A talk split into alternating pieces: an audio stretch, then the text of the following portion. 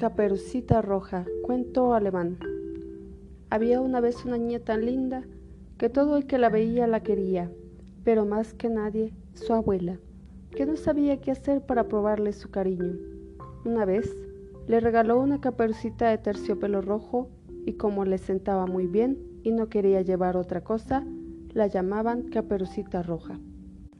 Cierto día le dijo su madre, Ven, Caperucita, Toma este bollo de manteca y esta jarrita de miel y llévalos a casa de la abuela, porque está enferma y débil. Sé buena, no le revuelvas nada de su cuarto y no olvides darle los buenos días.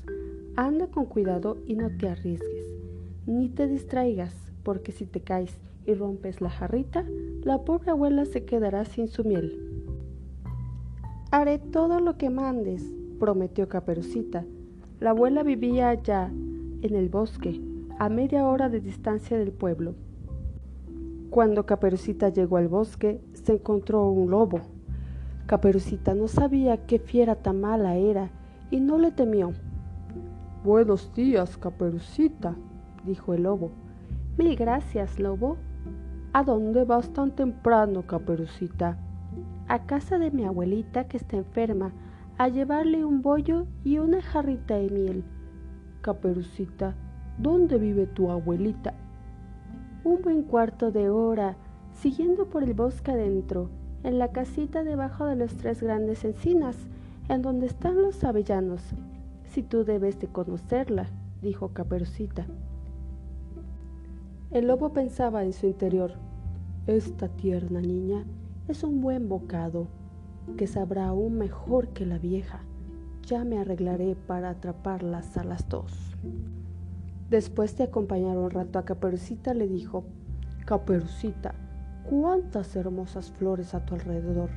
¿Por qué no las miras ni escuchas el lindo canto de los pajarillos? Tan alegre como está todo en el bosque, y tú andas como si fueras a ir a la escuela. Caperucita echó una mirada a su alrededor y viendo cómo los rayos del sol jugaban por entre los árboles y que el suelo estaba cubierto de flores, se puso a pensar. Si llevo a la abuelita un ramo de flores, se alegrará. Aún es muy temprano y llegaré a tiempo. Corrió por el bosque y empezó a cortar flores. Cada vez que cortaba una, pensaba que más allá habría otra más hermosa todavía, y de esta manera cada vez se internaba más en el bosque. Pero el lobo se fue directamente a la casa de la abuela y llamó a la puerta. ¿Quién llama? Caperucita que te trae bollos y miel. ¡Abre! No hace falta. Empuja tú misma la puerta, exclamó la anciana. Yo estoy débil y no puedo levantarme. El lobo le dio un empujón a la puerta, entró en la casa y sin decir una sola palabra se fue derecho a la cama de la abuela y la atrapó. Luego se puso sus vestidos y su gorro y se metió en la cama y corrió las cortinas. Entretanto, Caperucita había seguido cortando flores. Cuando ya tenía tantas que no podía llevar más, se acordó de la abuelita y se puso en camino de su casa. Al ver la puerta abierta, se admiró. Al entrar al cuarto, le pareció tan extraño que exclamó para sí, Dios mío, qué miedo tengo hoy, tanto como me gustaba otros días estar con la abuelita, dijo en voz alta. Buenos días, pero no recibió contestación. Entonces se acercó a la cama y abrió las cortinas. Allí estaba la abuela con el gorro tapándole toda la cara y hecha una facha.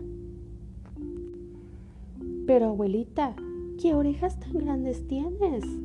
Para poder oírte mejor.